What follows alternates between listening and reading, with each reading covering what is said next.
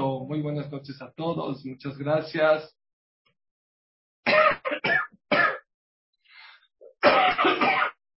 Es el, la resaca del COVID, pero estamos, Baruch muy bien. Siempre muy contentos, muy alegres de podernos conectar, que estas palabras sean el Ishmat de Alicia Badona, de mi querido amigo que falleció esta semana, Jaime Beninda Yafa, para Refuash de Sara Betister, de Yedida Deni Bendut, Moshe Ben Letife, de Tochar Siempre es un gusto, un placer podernos conectarnos con ustedes, especialmente para reflexionar un poquito sobre este tema tan importante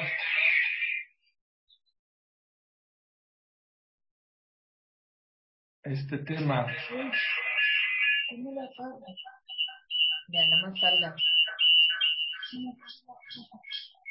Solo conéctate de uno, Suri. ¿De cuál? Este.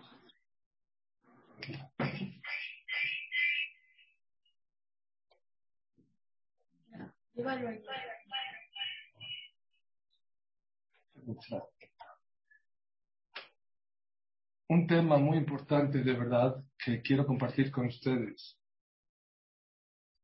Yo la verdad le puse el tema, es la persona que no sirve, no vive para servir, no, no sirve para vivir. Y es verdad. Pero ya preparando bien el shur y profundizando, aparte de aprender a servir en la vida, quiero enseñarles o quiero aprender de la Prasha un concepto muy importante. ¿Cómo convertir a una persona que es amarga en una persona dulce? Una persona que todo el día se queja, que todo el tiempo está sufriendo. ¿Cómo lograr convertirse de una persona amarga a una persona dulce en la vida? Y todo, ¿saben de dónde? De la prasha.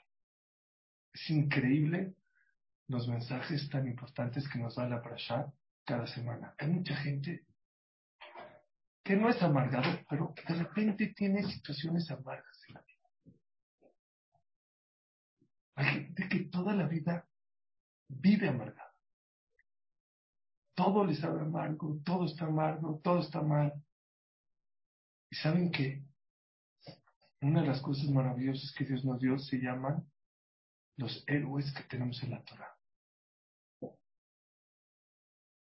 Vean por favor esto. Uno de los grandes héroes que tenemos en la Parashá, ¿saben cómo se llama? Miriam. Es una parasha muy triste, porque en esta parasha fallece Miriam, fallece Aarón, y Moshe nos avisa que va a fallecer. No muere en esta parasha, pero nos avisa que no va a andar en la tierra de Israel.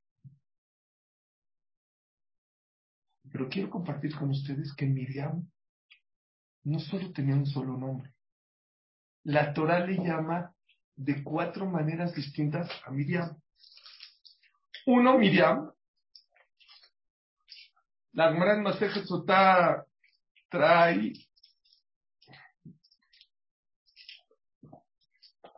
el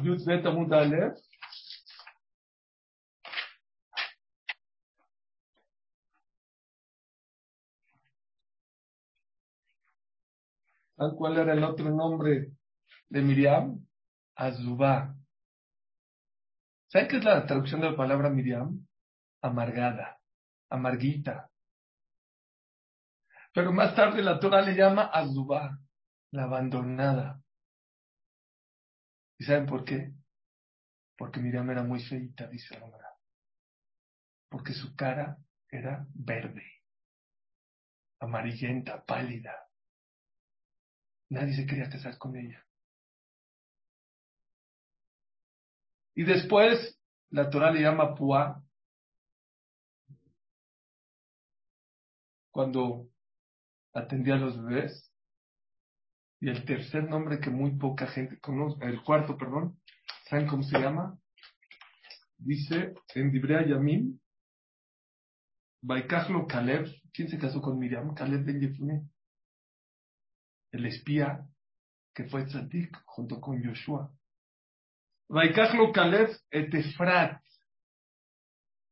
Se le llamó Efrat, Peri, como fruto, fructífera, abundancia. Prurbu es abundancia. Batelechloa es Hur, y tuvo un hijo que se llama Hur. Cuatro nombres tuvo Miriam. Miriam, Azuba, es la abandonada. La otra se llamaba Pua. Y el cuarto, Efrat. Miriam es amarguita. Qué feo nombre, ¿no? ¿Alguien de ustedes le pondría a su hijo amargo? ¿O amarguito? ¿O amarguita? Margarita está bonito, es el nombre de una flor. Pero amarguito o amarguita, ¿por qué Abraham le puso ese nombre?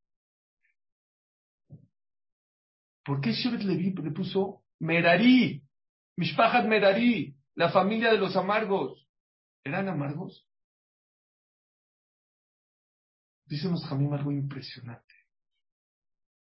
Shevet Levi no les tocó ser esclavizados. A ellos no trabajaron. Ellos no trabajaban. Ahí estaban estudiando, estaban en sus casas y tenían un miedo muy grande, ser apáticos. Al final, sí, allá afuera hay esclavitud, pero nosotros, mi esposa, mis hijos, mis primos, toda mi, mi, mi tribu está todavía. ¿Saben qué hicieron? quisieron dejar una señal en su familia para recordarse que hay gente allá afuera que está sufriendo. A tal grado que le pusieron a sus hijos Miriam, la amarga, a la familia Merari, los amarguitos, para recordarte que allá afuera hay gente que no lo está pasando bien. Shevet le viera empático. En la guerra de los seis días, Egipto atacó y tenía un canal de radio que hablaba en hebreo, en Israel, y asustaba mucho a la gente. Y les decían, los vamos a echar a todos los judíos al mar, en pocos días a todos al mar. Y le anunciaban una cosa, pero a los de Mea Sharim, a esos no les vamos a hacer nada. ¿Son tontos? ¿Por qué no asustas a todos? También a los de Meashari. ¿Saben por qué no querían asustar a los de Measharim? Porque tenían miedo de las tefilot de la gente que vivía en Meashari. Y vi que dijo un gadol.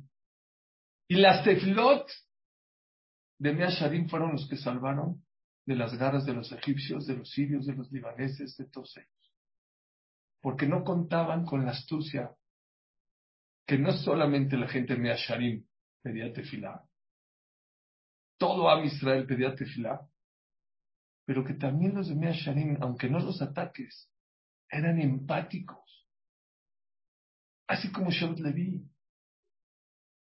Es la primera explicación por qué Miriam le pusieron Miriam a. Qué fuerte, ¿no? Hay gente que no tiene corazón ni cabeza, ni le interesa saber lo que está pasando en otro lado del mundo, al menos que él va a viajar a ese lugar. Si te cuento que en Nueva York hay una nevada muy fuerte, hijo, no me digas cuándo se acaba porque mi hijo está allá, o porque yo voy a viajar para allá. Todo lo relacionamos con lo que nos está pasando a nosotros. Y hay gente que es tan empática que está dispuesta a ponerle un nombre, habrá no tan bonito, amargo, con tal de tener recordatorio que hay gente que no la está pasando tan bien allá afuera. Es la primera explicación por qué Amram y Shev David le pusieron nombres de amargos, Merari, Miriam. Pero como les dije al principio del Shibur, les quiero decir un secreto. Miriam representa lo amargo, la gente amarga, la gente feita. El anchoa, ¿saben qué es el anchoa? El que nada le sale bien. ¿cómo puede ser que de Miriam, de Azubá, de abandonada, pudo llegar a ser Efrat, un fruto, verajá, fructífera, fructífera, eh, fructífera, gracias. ¿Cuál es el secreto? Porque hay tanta gente amarga que no sale adelante en la vida.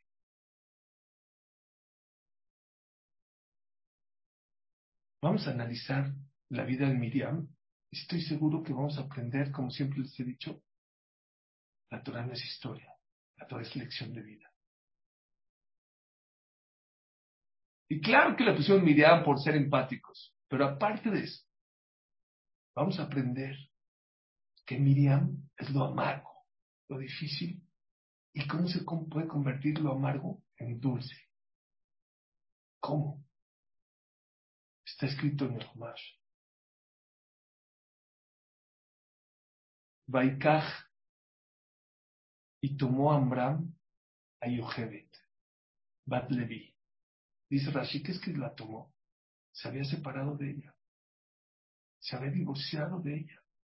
El gadolador, el hombre más importante de Egipto o de Bené Israel, se había divorciado de su esposa Yochebet. ¿Por qué? Dijo, porque ya que, ya que este, no podemos que, no podemos traer hijos varones, por lo tanto, ¿sabes qué? Mejor me divorcio. Mejor me divorcio.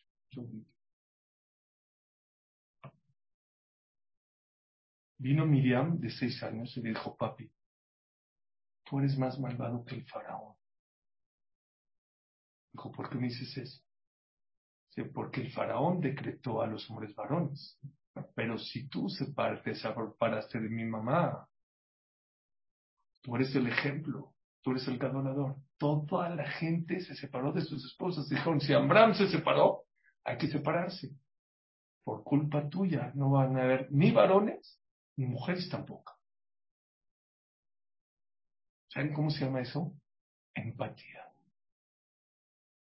Era una mujer que se preocupaba por los demás. El que no vive por servir, no sirve para vivir. Toda gente piensa, dinero, dinero. No es cierto. Claro que una de las maneras para ayudar y servir a los demás, claro que es con dinero. Pero muchas maneras como la persona puede ayudar y ser empático con los demás, aunque no sea con dinero. Una niña de seis años estaba preocupada por las mujeres divorciadas. ¿Saben qué es eso?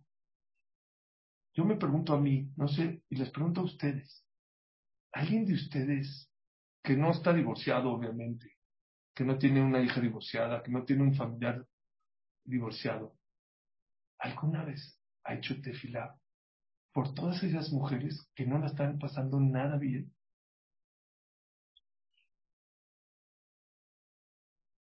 Es que tenemos un error en el tema de Gese. Y lo dice el Rabeno Yunai, lo dicen muchos mefashim.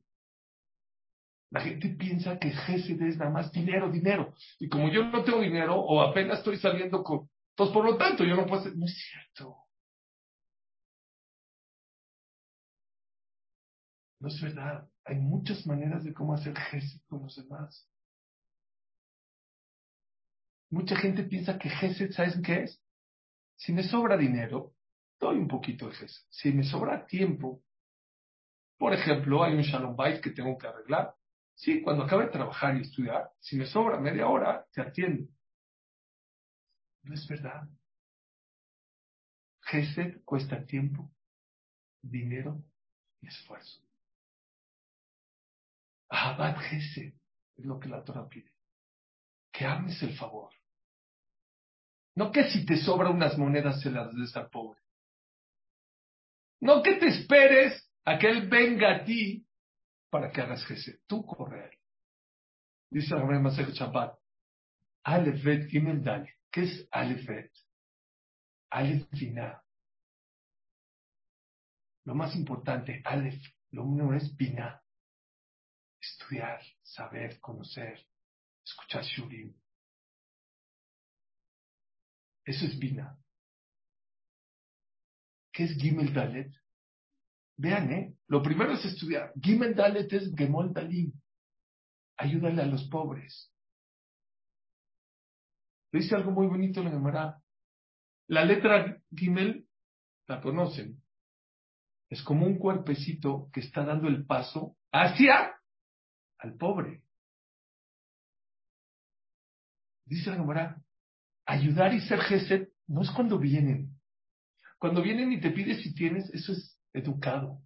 Gesed es cuando tú vas y te preocupas por hacer gesed. Pero más, más bonito, dice la la dale. Está viendo para allá, no está viendo a la guime. Porque la manera en que tú tienes que hacer gesed es que nadie se entere. Que ni el que le estás ayudando se entere que tú le estás ayudando. Es el secreto de Miriam. Miriam era empática. No es fácil enfrentarte a tu padre. Y más cuando es el cadolador. Y más cuando todo el mundo ya lo siguió y ya divorció a sus... Papi, I'm sorry. Lo siento. Pero yo no puedo ver a tanta gente sufriendo. Y le dijo la lógica. Paró quiso matar a los, a los hombres nada más, pero a las mujeres. ¿Y si es mujer? Esa era Miriam. Les digo en cortito, ¿quieren salir de su amargura? Hay que hacer jefe. Hay que hacer favor, pero de verdad. Verdadero. Auténtico. auténtico de verdad. Ese era Miriam. Sigan más adelante con Miriam, ¿qué pasó? Está escrito que vino el faraón y le pidió al, faraón que sea partera, junto con su mamá, Shifra y Ojebe. Y el faraón, mucha gente no sabe que primero se quería pasar por tzadik, como que era muy tzadik, él no quería matar abiertamente a los niños y echarlos al río. No lo quería hacer. ¿Qué quería hacer? Les dio una señal. Dijo, si viene boca arriba, el bebé es mujer. Si viene boca abajo, quiere decir que es hombre. Y les pido un favor a las parteras, metan la mano y antes de que salga el bebé, si ustedes ven que es boca arriba, déjenlo vivir. Pero si viene boca abajo es hombre, mátenlo.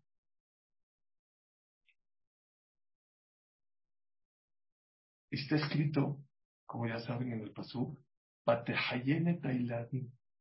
tanto Yohebet y tanto, tanto Miriam, no solo que no los mataron, Batejayena. Yohebet la Torah le llama Shifra. ¿Saben por qué Shifra? Meshaperet tabla. No nada más lo sacaba vivo y no lo mataba, lo bañaba, lo limpiaba, le enderezaba sus huesitos pedía tefilá que no venga con ningún defecto. Porque si no, la mamá o los parientes van a decir, ah, no lo mataste, pero le hiciste un defecto a mi hijo. Por eso la Torah le llama a Yohebet Shifra, Shayam Meshaperet tablad. Arreglaba, limpiaba, lo dejaba perfecto al bebé. ¿Por qué a Miriam le llamaban? ¿Saben por qué? ¿Por qué púa? ¿Por qué púa? No lo van a creer, dice Rashi. Porque cuando un niño nace, llora. ¿Y qué hacía Miriam? Pu, pu, pu, pu, pu, pu.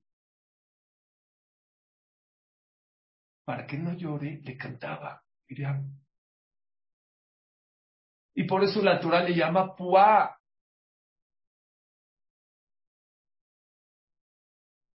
¿Era Miriam? Sí. ¿Era Marga? Sí. ¿Era Dubá? Sí. ¿Dónde estaba su cabeza de Miriam? No en que soy una ochoa, estoy salada, estoy amarga, soy fea. No. ¿Cómo puedo ayudar? No a los ricos. A los ricos todos ayudamos. No delante de toda la gente. Esto era escondidas. No lo pueden hacer delante de la gente porque el faraón las mataba. ¿A quién alegraba? A los niños. A los niños. Eso es Gesed. Pu, pu, pu, pu. Una mujer que era profetisa, una de las siete profetisas de Clan. En toda la historia del pueblo Israel solo hubieron siete profetisas. Una de ellas fue Miriam. Y la Torah le llama pu, pu, pu, pu. ¿Por qué? Porque se preocupó. Porque el bebé, porque el niño esté contento. Eso es Gesed. Rapincus dice algo muy bonito. Creo que lo he mencionado. Pero no puedo dejar de mencionarlo. Una mamá que a la mitad de la noche se despierta porque su hijo está llorando porque quiere leche y se para y le da leche, es Gesed. También se llama Gesed. Y si en vez de dársela fría, la metes al microondas dos, tres minutos, tú estás deshecha, estás cansada, y la metes al microondas para calentarla. También el calentar la leche es Gesed. Y si sabes que a tu hijo se la va a tomar fría, se la va a tomar sin chocolate, y vas a la despensa y traes tantito chocolate y se lo echas a la leche, también es Gesed. Esto es lo que más me gusta rápido. Y si ya se la calentaste, ya le estás echando, órale, tómatela, ya no estés molestando. No. Agarras una cuchara y la revuelves para que el chocolate se disuelva bien en la leche. También es Jesús. No te van a llevar y te van a poner una placa en el Beta Knesset. Esta señora le hizo una leche con su. No, no, no, no te van a poner una placa. Pero ese es Gesed. Cuando nadie te ve. Cuando tú piensas que ya es suficiente con esa leche, ya. Cada movimiento que haces para que un judío esté contento, esté más contento, esté feliz, eso es Gesed. Ese es el pu, de Miriam. Esa es la grandeza de Miriam. Había un jajam se llamaba Rabbi Levin, suegro de Rabeliash, un tzadik muy grande de Jerusalén. Siempre tenía en sus bolsas dulces, siempre. Dijo un rabino, jajam, ¿por qué usted siempre tiene dulces en las bolsas? ¿Cuál es el motivo? Vean qué bonito. Dijo, ¿saben por qué? Porque una persona mayor es difícil alegrarla, muy difícil. Pero a un niño con un dulce lo alegras. Me encanta alegrar Yuri.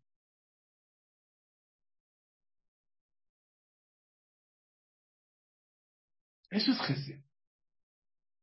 ¿Cuánto cuesta un dulce? ¿Cuánto cuesta un chocolate?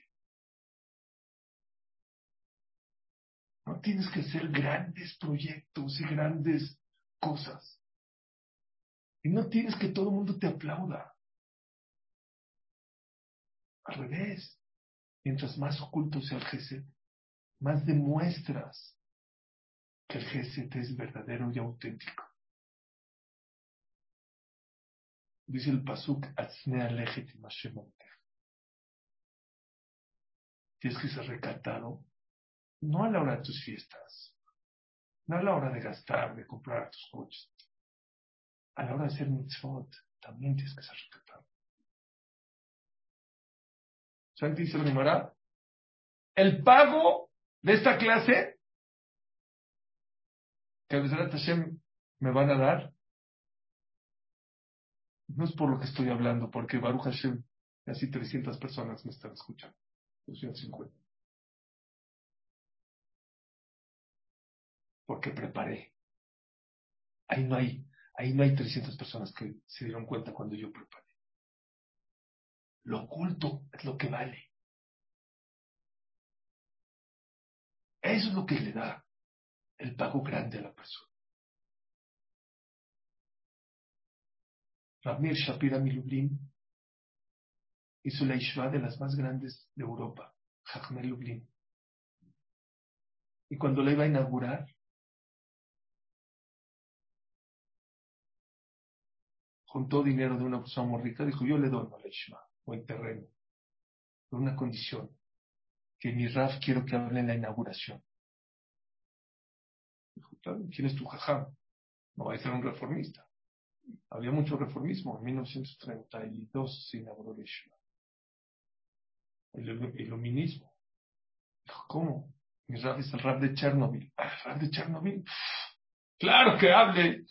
Jabot, que venga y que hable. Vino a hablar. Se paró en la inauguración. ¿Saben qué dijo? Volteó a ver al rico y le dijo, no sé cómo se llama el rico, Rubén, no te envidio por esta mitzvah que, ¿Sabes por qué no? Habían cien mil personas en la inauguración. Cien mil personas en la Mira cuánto honor te están dando. ¿Sabes de qué te envidio? De la mitzvah que hiciste antes, que nadie conocemos. Que por esa mitzvah Dios te dio el sehut de poder dar una leshva. Esa sí te la envidio. La que nadie conoce. Esta mitzvah, todo el mundo ya la conoce.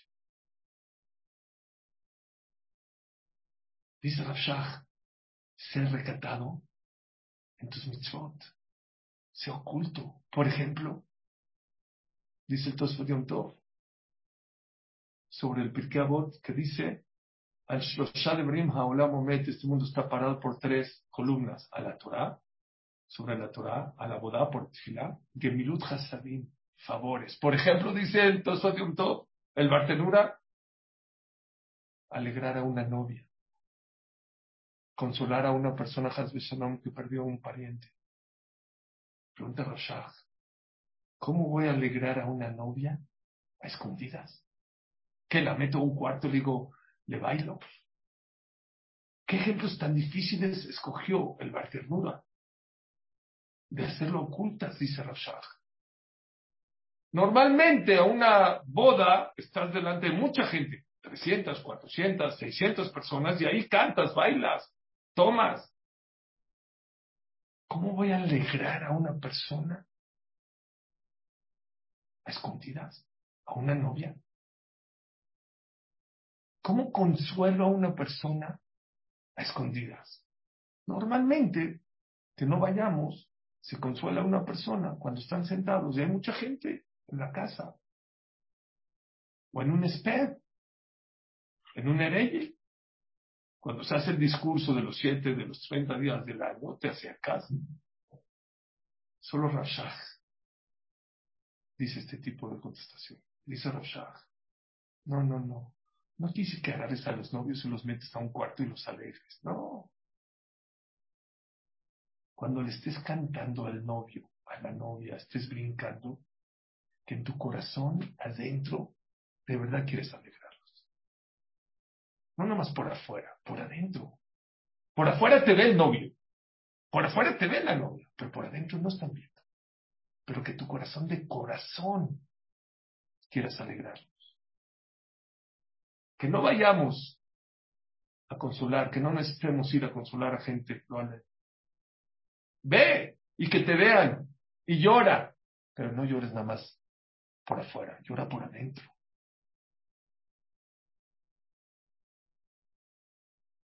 Ese era Miriam. Ese era el secreto de Miriam. Era una gran líder. ¿Cuál es la prueba que ella era calladita? A lo mejor estoy equivocado, a lo mejor ella cantaba sus hasedim.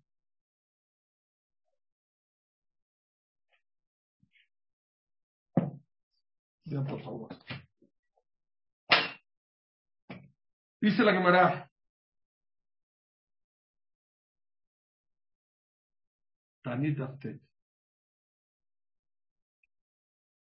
Dice Rabbi Yusei Bariguda, Shlosha Pranasim Tovim Amdu Israel. Tres grandes líderes tuvo el pueblo de Israel. Eluhen Moshe, Aarón y Miriam. Moshe, Aarón, Miriam. Beshlosha Matanot Ninu Al Yadam. tres regalos grandes fueron dados por medios de estos grandes líderes. Beluhem, Be'er, el pozo de agua, Veanán, las nubes, man y el mar.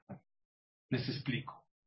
40 años el pueblo judío caminó con un pozo que caminaba con el pueblo judío que le daba de tomar agua a todo Bené Israel. 40 años el pueblo de Israel les cayó el man del cielo. 40 años el pueblo de Israel estuvo cubierto por siete nubes. Los cuatro puntos cardinales, una arriba, una abajo y una al frente. La de arriba los protegía del cielo, del sol y del calor y de la lluvia. La de abajo para que no caminen. 40 años estuvieron pero no caminaba el pueblo. Era como si iban en un barco. Los cuatro puntos cardinales de los tornados de arena, de los animales salvajes, y la de adelante servía para dos cosas. El desierto no es el caído al desierto, yo estoy en el desierto en Israel, eso sí, visito. Montaña. A ver, imagínense, tres millones de personas van para abajo, van para arriba. ¿Qué hacía la columna de eh, la nube de adelante? Desaplanaba el camino. bonito. Y de noche se convertía en una columna de fuego para romperles. Dice la Nomara, Moshe Rabenu por su zehut caía el manto días. Por el zehut de Aarón, las siete nubes. Y por el zehut de Miriam, el agua. Pregunta, ¿cuál de las tres es más importante? ¿El man, las nubes o el agua? Contestación, obviamente que el agua. ¿Por qué? Las siete nubes era un lujo. El man tenía mucho ganado. El pueblo tenía mucho ganado. No tenía problema matar ganado y comer. El agua es vital. Sin agua te mueres. Miriam tuvo el dejud de 40 años darles de tomar agua a todo pueblo de Israel. Escuchen millones de millones de litros de agua por 40 años fueron tomados por el Zehut de quién? De Miriam. Dice la parasha de esta semana, Batamot Miriam, y falleció Miriam, velo haya maim la edad. Y no tenía agua el pueblo de Israel. Y se quejaron, y no, ¿qué vamos a hacer? No tenemos agua, pa, pa, pa. Y ya sabes toda la historia de Moshe Rabenu que le pegó a la piedra hasta que Hashem regresó el agua por el Zehut de Moshe Rabenu. Y los siete, eh, siete nubes, cuando falleció eh, Aarón, se fueron y regresaron por medio de quién? De Moshe Rabenu. Todo el mundo pregunta, Moshe estaba vivo. Cuando falleció Miriam, Moshe estaba vivo. Si Moshe estaba vivo, les hago una pregunta. ¿Por qué se fueron? ¿Por qué se fue el agua? ¿Por qué Dios hizo que se, vaya el agua? Interrupción de agua unos días. Y luego regresó. Cambio de Zehut. Ahora está, ya no está Miriam, ahora por el Zehut de Moshe ¿Saben qué dice la Gemara? ¿Qué dicen los Jamín? Vean que era Miriam. Miriam Anevia mantuvo 40 años al pueblo judío por su Zehut el pueblo judío no sabía que era por el Zehut de Miriam. No se enteró. ¿Saben cuándo se enteró el pueblo judío que tomaban agua por el Zehut de Miriam? ¿Cuándo? Cuando se murió. Eso es Gesed. No a uno, no a dos, no a tres. A todo el pueblo judío. No un año, no dos, cuarenta años calladito. No puedo dejarles de contar esta historia. Creo que ya la conté, pero entra muy bien. Hay un rap se llama en Estados Unidos Ram Gold, creo que está en Los Ángeles. Su esposa lo mandó a comprar cosas el Shabbat, estaba muy apresurado. Llegó al supermercado. Se encontró una señora, le dijo, hola Ram Gold, ¿cómo está? Hola, ¿qué tal? ¿Le puedo contar una historia? ¿Ahorita? Sí, sí, es que le va a encantar. Sí, sí, a ver, claro. Es que a usted le encantan las historias. Sí, con mucho gusto. Dice, es que le voy a contar, mi hija de 15 años hizo una mitzvah impresionante. ¿Qué mitzvah hizo su hija? Dijo, iba pasando por fuera del Betacneset. Y vio un policía que le iba a poner una multa a un coche porque no pagó el parquímetro. Y corrió mi hija con el policía, le dijo, no, no se la ponga, por favor. Dijo, estás de suerte porque todavía no se la pongo. Fue, echó mi hija un quarter, un dólar, no sé, y le puso al, al, coche este parquímetro. Dijo la verdad, qué bonito más. Dijo, no, no, espérame, no ha acabado.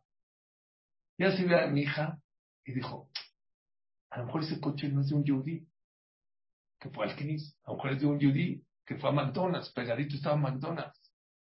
Y a lo mejor le estoy ayudando al que fue a comprar una hamburguesa con, con un mac cheese, con queso. Entonces, ¿qué hizo mi hija? Se esperó. Era el tiempo de mi hija y mí. Dijo, vamos a esperar 10, 15 minutos. Lo voy a ver. A lo mejor sale del Knis, a lo mejor sale de McDonald's.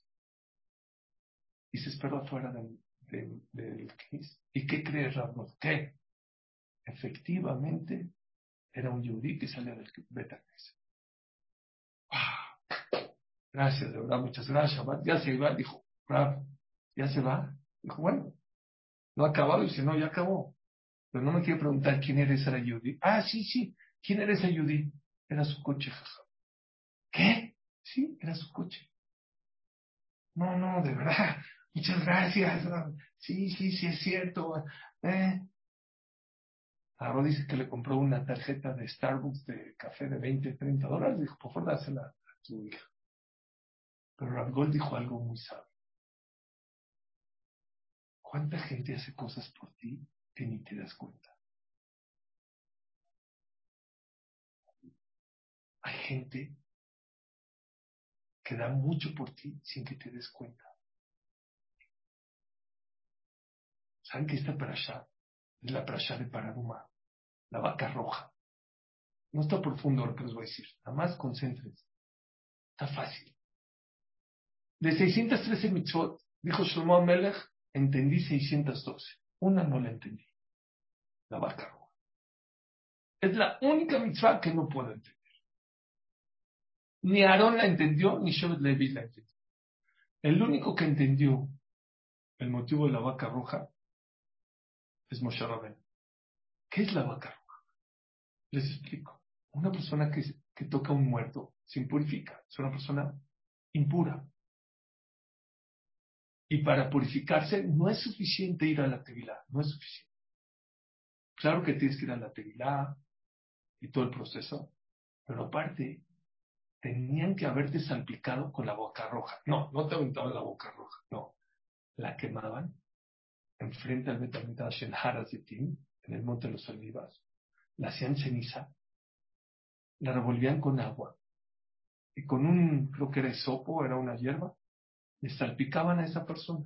El Cohen salpicaba esa agua de la vaca roja de ceniza con agua y se purificaba esa persona que tocó a un muerto. Por eso hoy en día, entre paréntesis, todos estamos impuros.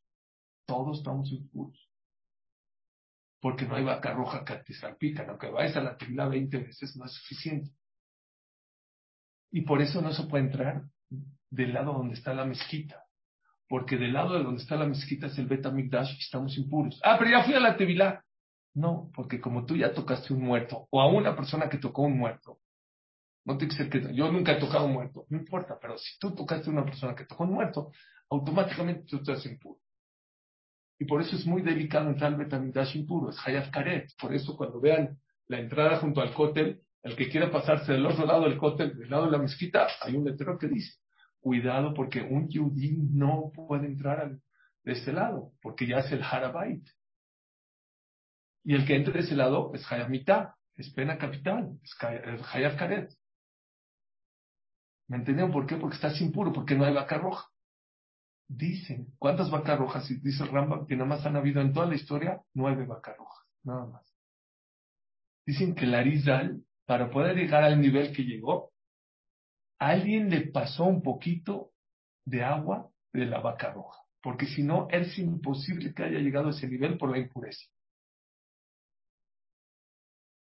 ¿Qué tiene de difícil la vaca roja? Una de las cosas difíciles de entender es algo muy extraño que pasa. Cuando salpicas, al que salpicas se purifica y el que salpica al cohen se impurifica. ¿No se entiende? ¿Cómo? Si yo hice todo el proceso y todo para purificarte, ¿cómo puede ser que si yo te purifico, yo me impurifico? Shlomo me dijo, no le entiendo. Aaron no entendió, Levi no entendió. El único que entendió fue Moshe Pero hay un musar muy grande de esta parasha. ¿Saben cuál es el musar? El musar grande de esta parasha es que hay veces tienes que hacer mitzvot que tú pierdes. Hay veces Gesed que tiene que costar o tiempo, o dinero, o esfuerzo. Ese es el Gesed verdadero. Pero yo pierdo. No siempre es en dinero, ¿eh? Llegó uno con el stapler y le dijo, Jajam, tengo dos compañeros de estudio. Uno es un avión. Si yo me siento a estudiar con él, vamos a llegar a al Shamaim estudiando. Y el otro es una carreta. Tengo que estarlo jalando, no entiende muy bien, le tengo que explicar muchas veces. ¿Qué dijo el stapler? Agarra la carreta. Porque este mundo veniste a servir al otro. No vamos a ver por ti. Agarra el, pero es que el otro es un avión. Sí, el otro es un avión, pero el otro te necesita. Eso es Gesed. Gesed es cuando te cuesta trabajo, dinero, esfuerzo, tiempo. Es que necesito platicar contigo. Sí, si me sobra tiempo y fui a trabajar y estudiar, me sobra, puedo platicar contigo. Es que no es así. Ese no es el Gesed que Hashem quiere de nosotros. Es que sí, yo hago Gesed, pero quiero que todo el mundo se entere que estoy haciendo Gesed. Ese no fue el Gesed de Miriam. ¿eh? Miriam mantuvo a 40 años, 40 años a todo el pueblo Israel. Cuesta, es difícil. En Ahí arriba está todo escrito. Escuchen esta historia hace como tres años, yo hablo hace tres, cuatro años, en Israel, una empresa de tecnología necesitaba a un técnico en computación, no sé qué. Hicieron una convocatoria, llegaron muchos empleados. El sueldo era nueve mil shekel, tres mil dólares. Es muy buen sueldo. Para Israel, muy buen sueldo. Hicieron la, convocatoria, hasta que al final quedaron dos personas, dos mujeres, una soltera y una casada. La citaron a las dos ya para decidir cuál de las dos es la que va a ganar. La citaron un ratito, espérense ahorita en el lobby, ahorita las atendemos, las metió, las entrevistaron, dijo mañana 24 horas les avisamos quién ganó de las dos metió el dueño de la empresa a su equipo. Dijo, ¿quién les gusta? ¿La casada? La... No, no, ¿quién les gusta? ¿Quién es la mejor eh, opción? Trabajaron. Eh, dijo, la soltera. Es más joven, tiene más ímpetu, tiene mejores ideas. La otra es muy buena, más experiencia. Decidieron que la soltera. Dijo el dueño de la compañía, en Israel pasó esto una persona jaredí. Dijo, ¿sabes qué? ¿Para qué me espero 24 horas? Déjame marcarle ya, para que esté tranquila. Le marca por teléfono, hola, ¿qué tal? Felicidades, habla el dueño de la empresa, ganaste el puesto. Desde mañana te presentas, tu sueldo será de 9 mil shekels, 3 mil dólares aproximadamente, estos son tus horarios. Dijo, es que, perdón, dijo, perdón, ¿qué? No voy a tomar el puesto. Le pido por favor que se lo dé a la casa. ¿Cómo? Como si acá no está. Sí, sí, perdón, es que he cambiado de opinión. Dijo, pero, ¿por qué usted cambió de opinión? ¿Pero por qué? ¿Cuál es el motivo? ¿Quieres que te pague más? Te pagamos más. Dijo, no, no, no es un tema de dinero. Antes de entrar a la entrevista, estuve platicando con la señora y creo que ella necesita más el trabajo que yo. Noemí y Shelker son buenísimos. Pero ella tiene hijos, su esposo creo que no tiene trabajo. Déselo, por favor, Todavía no acaba el más. Pero aquí va, stop. Cuando llegó a ese masé, y yo lo leí porque fue muy famoso en Israel, lo primero que hice, se lo vine a contar a mi esposa. A China, mi esposa. Dije, mira esto, no, no, qué bruto. ¿Saben qué me dijo mi esposa? Dijo, seguro ya no puedes por contarlo en tu clase. Ya no puedo que sea la clase para contarlo. Pero ¿saben que me dijo algo muy sabio? Suri, muchos no te van a creer. Ay, sí, ¿no? Voy a ceder yo un sueldo de tres mil dólares para aquel otro. Pero créeme que todavía existe gente como esa en Clar Israel. Eso es para humano. Oye, pero yo me voy a hacer impuro. Hay veces, hay veces, hay que ser impuro. Pierdes, pero para purificar el otro. Ver por el otro, preocuparse por el otro, dar por el otro. Aunque a ti estás perdiendo. No les quiero contar el final, no les iba a contar el final, pero se los voy a contar, porque tiene un final feliz. Llegó a su casa el dueño de la empresa y le contó a su esposa. Así, así pasó. Dijo, no te creo. Dijo, así pasó. Se dio la, soltera por la casada, ¿no? Dice, ¿qué cualidades? ¿Qué edad tiene esa muchacha? 19 años. Oye, ¿no te gusta para mi hijo? Para nuestro hijo. Está buscando Shidu. Vale la pena. Si yo no le hablo. ¿Te quieres marcar tú? Yo le marco. Le marcó por teléfono. Hola, ¿qué tal? Habla la esposa del dueño. Ya le dije que no me dé el puesto. Dijo, no, no, no es para el puesto, es para otra cosa.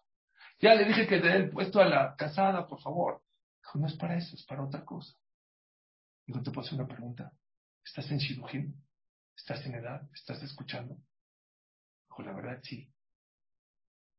Dijo, puedes salir conmigo. Déselo también a la casada. No, no es cierto. Dijo, puedo intentar. Cuando yo vi la noticia, ya se habían comprometido. Por ceder, en vez de ser una empleada de tres mil dólares, se convirtió en la dueña de la compañía. El Stapler le dijo lo mismo a esa persona. No agarres al avión de Jabruta. Agarra a la carreta. Y Dios te va a premiar en otro lugar. A que tengas un avión. Pero les digo por qué no les quiero contar eso. Porque no es lo que quiero enfocar, Alex.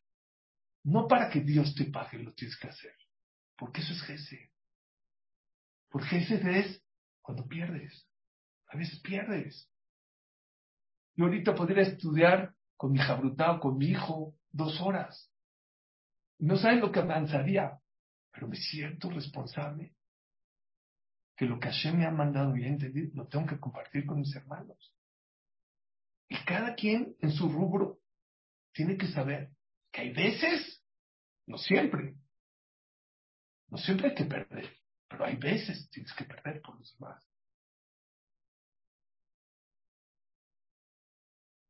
El Rab de Ponovich. La gente no lo sabe esto. Al Rab de Ponovich le mataron a su esposa, a casi, a casi todos sus hijos en la Shoah y a su comunidad de 3.000 integrantes. ¿Escucharon? ¿Estaba amargado? Seguramente. Llegó a Israel, fundó la yeshiva, no nada más hizo la yeshiva de Ponovich, él dijo que le habían matado a 3.000, va a ser una Ishva de 3.000. Pensaban que ya estaban locos. En los años 40, hasta hacer una Ishva de 3.000. No había, no había 30 bajurim en todo Israel. Hoy en día han pasado miles y miles y 30.000, 40.000 alumnos por esa Ishva. lo que la gente no sabe es que el Rab de Ponovich también hizo 12 orfanatorios. Porque él sabía que había mucha gente que venía de la guerra sin papá y sin mamá. ¿Y dónde iban a dormir? ¿Y quién les va a dar de comer? Y de repente le anuncian un día en la mañana, en la tarde, que llegan varios huérfanos a uno de los orfanatorios a dormir. No tenía almohadas. No tenía cobijas. ¿Cómo le voy a hacer? Dime cómo le voy a hacer. No podía. ¿Cómo voy a dormir esos niños sin almohada y sin cobijas? Hace mucho frío. Pero no tengo. Anunció de Rasha, clase de Rab Kahneman, de Rab de Ponovich, en el Betagneset Agadol, en el Betagneset Grande de Nebra, en la tarde. Todo el mundo llegó al Betagneset. A ver qué quiera, un gran speaker, un gran speaker, Rab de Ponovich. Y les dijo así, esto está un poco difícil, pero lo van a entender. Dice la Gemara de Baba Mitzia, ama Rabbi Kiva, dijo Rabbi Kiva, ¿qué pasa si Hazbe Shalom están dos personas en el desierto? Tienen un vaso de agua. Es, el vaso de agua de Reuben. Él lo trae, tenía una botellita de agua. Si se la toman mitad y mitad, se mueren los dos. ¿Quién se la tiene que tomar? ¿Reuben, el dueño del agua? ¿O Shimón, su amigo? Dice Rabbi Akiva, Jayeja, Bejayeja, Bareja, Jayeja. Tu vida y la de tu amigo, la tuya está. Ni modo. Que no, Dios no nos pruebe, pero que se la tome Rubén. Dice Rav de Ponovich, no entiendo. Hay otra Gemara que contradice esa Gemara. Está escrito que si una persona adquiere un esclavo hebreo, no puedes dormir tú con una almohada de plumas de ganso y él con una caja. Tú tienes almohada de pluma de ganso, le tienes que dar a tu esclavo almohada pluma de ganso. Tú tienes un colchón de agua, le tienes que dar un colchón de agua. Lo que tú tienes, le tienes que dar. ¿Qué pasa si no llegó de Amazon? Pediste dos almohadas y llegó una. Pediste las dos, pero no llegó, llegó una. Y es la noche. ¿Cuál es la laja? ¿Quién la usa, tú o el esclavo? Según la primera Gemara, mi vida está antes de la que. ¿Me la tengo que quedar? No. Dice la se la tienes que dar al esclavo. Entonces la te pone ¿por qué? ¿Por qué hay en el caso del vaso de agua me lo quedo yo? Y en el caso aquí de la almohada de pluma de ganso, se la tienes que dar al esclavo. Dice algo maravilloso, Santi dijo. Si en el caso de agua, si no me la tomo, me muero. Pues estoy yo antes. Pero en mi casa, un yehudí que tenía que haber pedido dos almohadas y le llegó una. Si tú, dueño, te duermes con la almohada de pluma de gancho y sabes que el esclavo hebreo no tiene almohada, no nada más no va a dormir el esclavo, tú no vas a dormir. No vas a estar cómodo, no vas a estar tranquilo. Porque la naturaleza del yudí, ¿qué es? Ayudar, ver por el otro, preocuparse. ¿Cómo tú vas a estar aquí y el otro va a estar acá? No se puede. Te duele.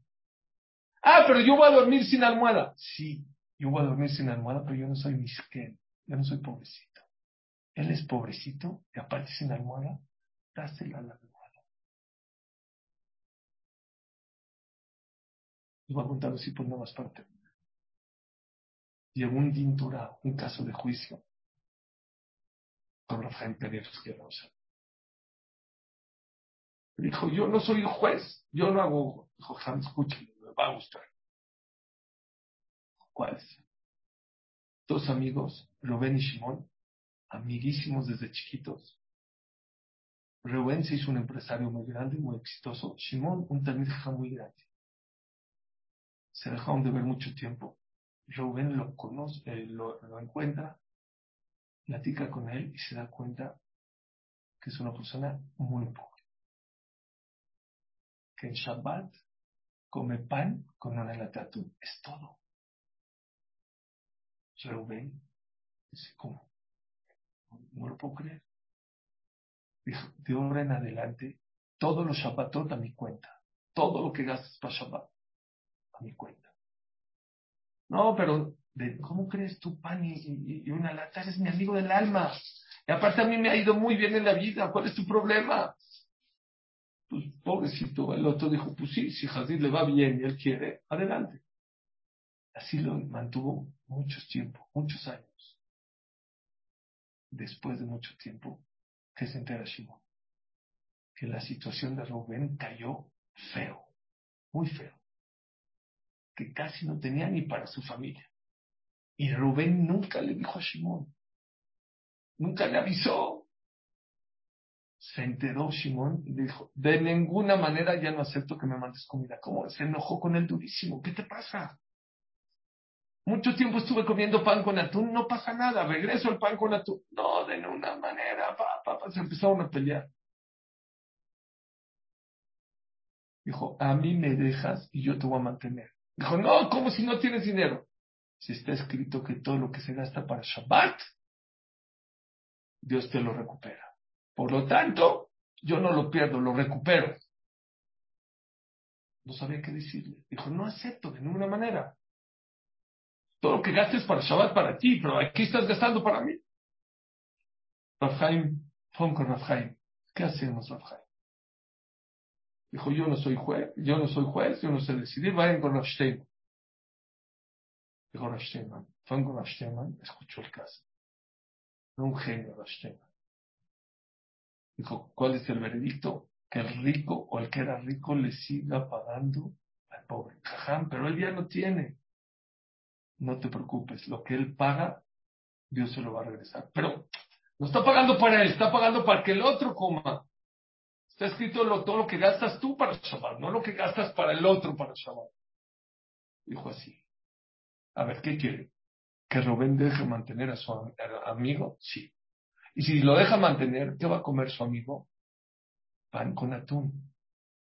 El salmón que vaya a comer Rubén en Shabbat, no le va a saber sabiendo que su hermano está comiendo pan con atún. ¿Cómo él puede vivir si sabiendo que el otro la está pasando mal?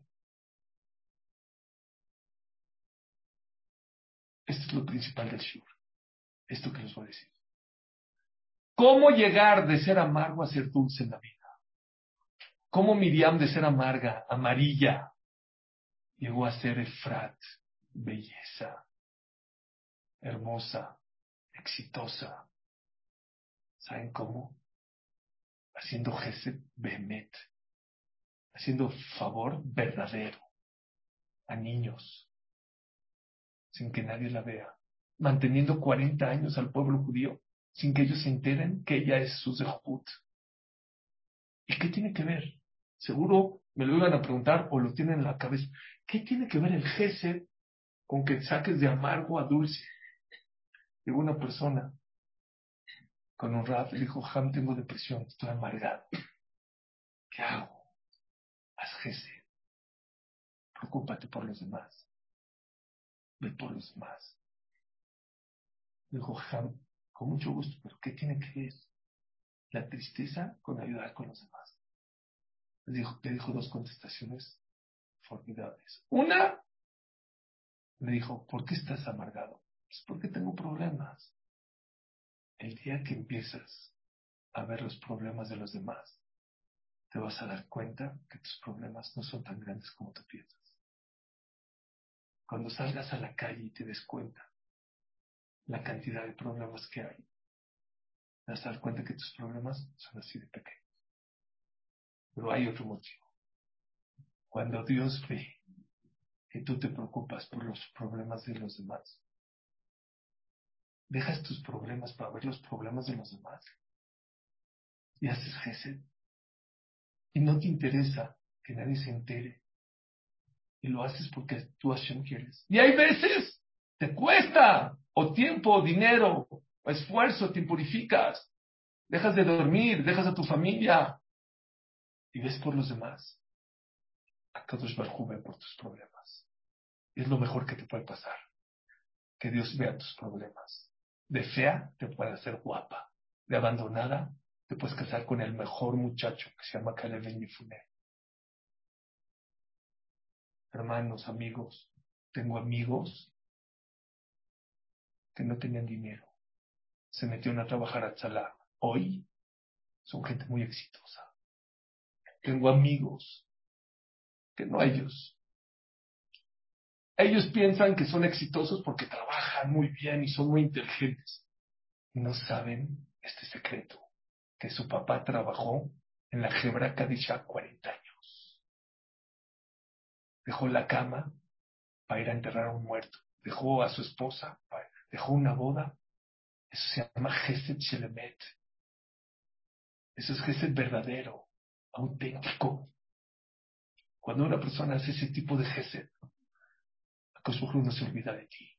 Aunque seas amargo, te va a convertir en dulce. Esa fue la transición. Miriam, amarga, Azubá, abandonada, Pua. Se preocupaba por los niños, no por los ricos. Todos queremos ser Gesed con los ricos. Todos queremos ser Gesed cuando todo el mundo nos ve. Esa no era Miriam. Miriam con los niños. Nadie sabía. Miriam con su papá. No importa. Aunque seas gadolador. Hay mucha gente divorciada que está sufriendo. Fue empática. Eso es Gesed. Y eso trae verajá. Y eso te cambia tu suerte en la vida. Y eso te saca de amargura a dulzura.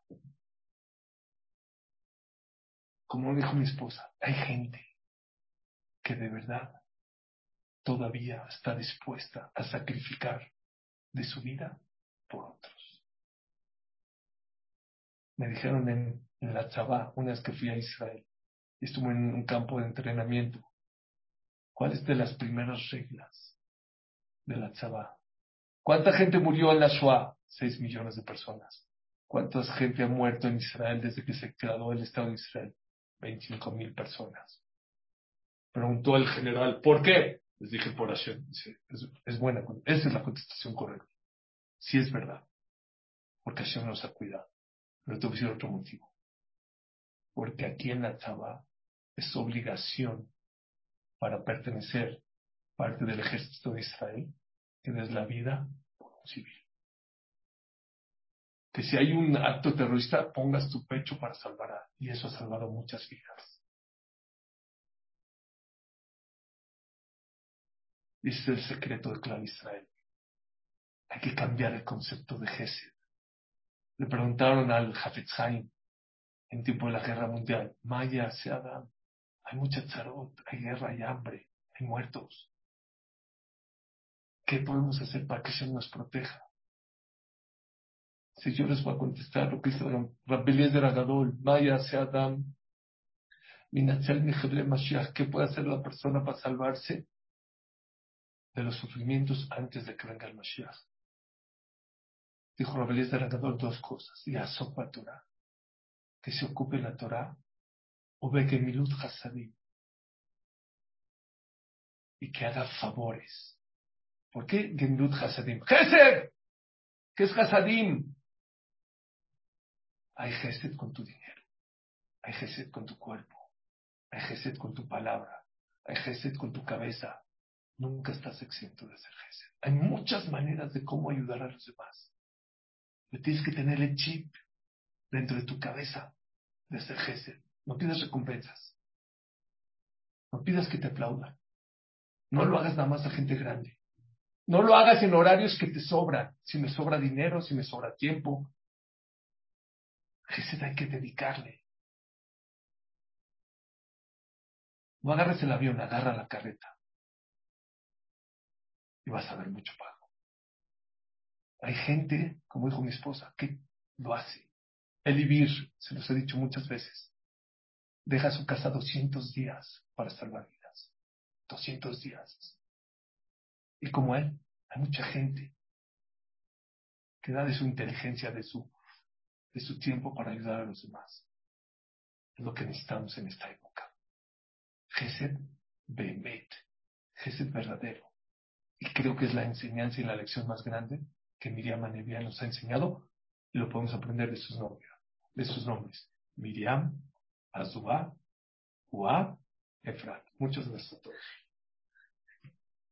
Gracias, Hamsuri Katán, por cada lunes lo amargo convertirlo en dulzura, porque cuando uno va a trabajar y tiene un día pesado y te escucha a ti, todo se convierte en dulzura, lo amargo se hace dulce, verte a ti, lo amargo se hace dulce.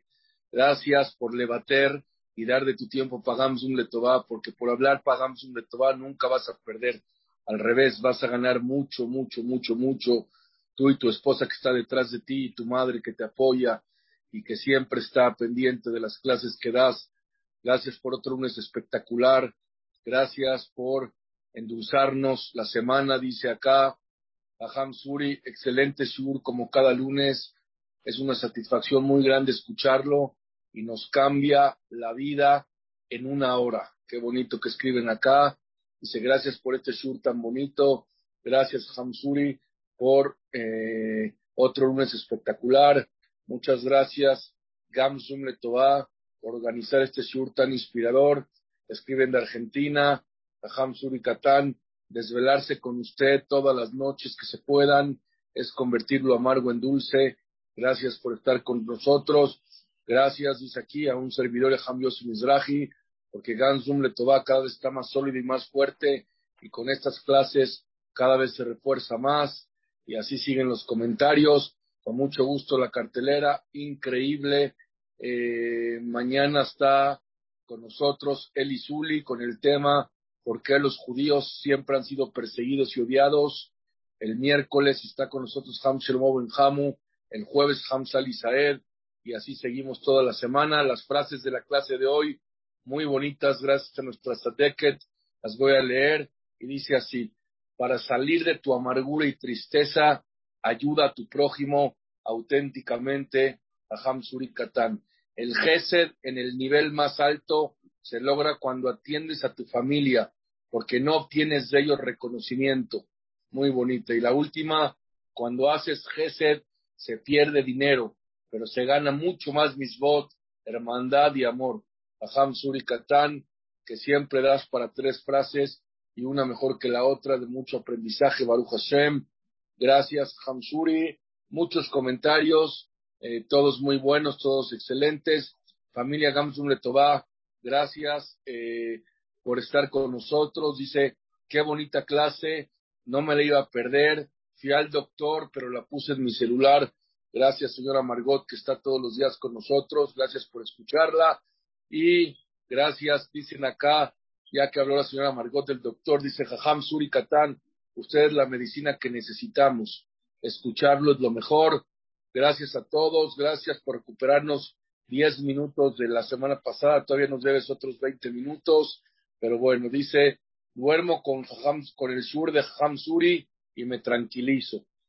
Aru Hashem. Gracias. Gracias a todos. Suri, gracias. Si quieres decir algo. Nada, muchas gracias a todos. gracias por conectarse. Los quiero mucho. Que Hashem nos dé el desde Hashem, de que Hashem nos cuide y nos proteja. Que Hashem vea todo ese gesto de tanta gente tan bonita como tú, Elías, como tanta gente, Jamios y tanta gente que hace gestos desinteresadamente. Que esto traiga protección a Clar Israel que nos cuide, que nos mande buenas noticias a todos. Necesitamos buenas noticias, pero de verdad, en serio, hay que romper paradigmas. Hay que entender que si la Torah nos habla de la importancia de Gesed, si 19 lugares la Torah habla de Gesed, si sabrá que la Torah empieza con Gesed y acaba con Gesed, si la Torah, el Hafetz tiene un libro de Abad que protege, que te cuida, que te da larga vida, algo no estamos haciendo bien, entiéndanme. Algo tenemos que cambiar. Esto es lo que a mí me despertó. ¿Por qué tantos problemas, tantas situaciones? A lo mejor tenemos que mejorar la calidad de nuestro jefe, la manera de hacer jefe. Es un mensaje muy claro que yo veo de Miriam, cómo de la amargura puede llegar a ser una de las grandes líderes y mantener al pueblo judío. Bueno, todo, todo esfuerzo tiene una recompensa. Miriam era amargura y dulzura.